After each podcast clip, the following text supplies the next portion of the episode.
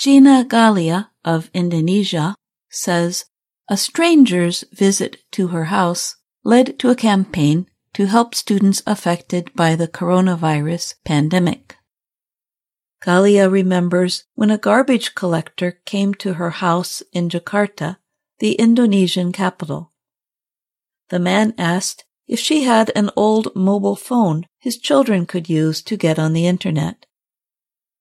He said it does not matter if it is the ugly one, as long as his children can use it for learning from home, she said. I thought there must be many people who need second-hand mobile phones out there. Galia works for a national newspaper.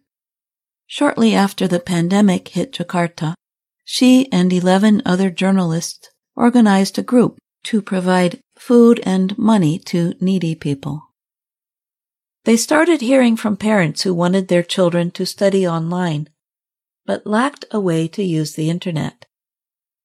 Galia thought of her meeting with the garbage collector when she and her group decided to provide mobile phones to poor students. Many of these children were not able to do face to face learning when the new school year started in July. When the journalists announced their campaign through social media, the reaction was overwhelming. Many people donated second-hand phones, while others gave cash donations. As of November, the journalists had collected more than 200 mobile phones and donations of more than $35,000. They used the money to buy more phones. They also paid for internet use for those needing it. Currently, Nearly 300 phones have been given to students in and around Jakarta, as well as to distant areas like Papua, the country's most eastern province. Helping students take part in online schooling brings happiness to Galia and her friends. We really hope the mobile phones can be used as much as they can during the pandemic, she said. Haisa Levy is a 16 year old high school student in Depok, West Java. He now attends online classes in the morning. His father, Denny Sayuti, had been loaning his mobile phone to his son for his studies. But that meant Sayuti could only do his work as a motorcycle taxi driver for part of the day. Sayuti wrote to Galia's group in August. His family received a mobile phone a month later.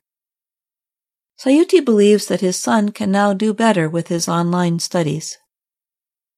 Now I see him more comfortable, and he can directly reach out to his friends and teacher, Sayuti said.